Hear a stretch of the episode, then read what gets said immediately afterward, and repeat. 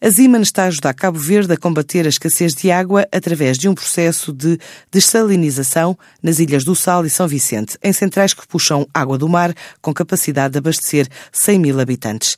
Esta é apenas parte de uma parceria que pode traduzir-se em novos projetos, em novos concursos. Adianta Luís Bastos, o responsável pela unidade de negócio de automação de processos da Siemens Portugal. Este projeto que levamos a cabo em Cabo Verde, nas ilhas de São Vicente e do Sal, são levados a cabo com um parceiro nosso, que é a empresa Acciona.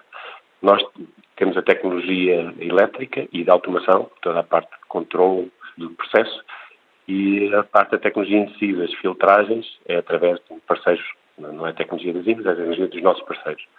E, como disse, estes projetos foram levados a cabo em Cabo Verde, temos outros em Espanha, uh, no Médio Oriente também, são algumas das geografias onde temos estado. E temos outros, obviamente, em, em perspectiva, em carteira para, para os anos, este ano que vem e para outros.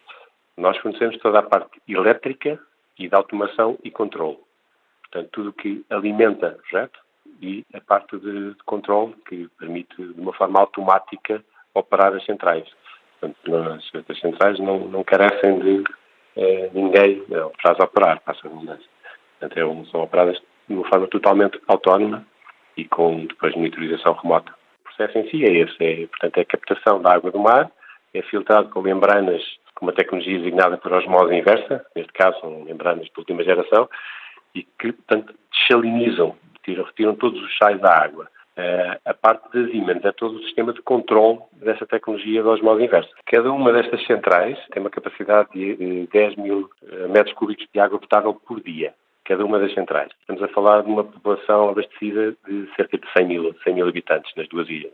A tecnologia inventada pela NASA, para os astronautas poderem beber água no, no espaço, o que faz é extrair todos os sais da água. Só que depois a água que nós bebemos em nossas casas tem sais. Portanto, nós temos que adicionar a posteriori esses sais. A água é perfeitamente potável, é a água que se bebe agora em Cabo Verde, na maior parte das ilhas. Há outros projetos, dependem de financiamentos eh, estrangeiros, há outros projetos, eh, este projeto é replicado noutras ilhas, nomeadamente em Cabo Verde também. Nós, nós concorremos com outras empresas portuguesas para projetos de uma escala maior do que esta, em, nomeadamente no Catar mas são projetos que ainda estão a ser desenhados e estão a ser agora propostos. Não, talvez não se concretizem em 20, mas 20, 21 deverá acontecer. E uma das vertentes que estes projetos podem ter e são interessantes nestas geografias mais uh, remotas é a possibilidade de, de, energia que os alimenta ser uh, renovável, ou seja, através de painéis de energia solar fotovoltaica, alimentar essa parte do processo de filtragem. Então podemos ter centrais totalmente autónomas,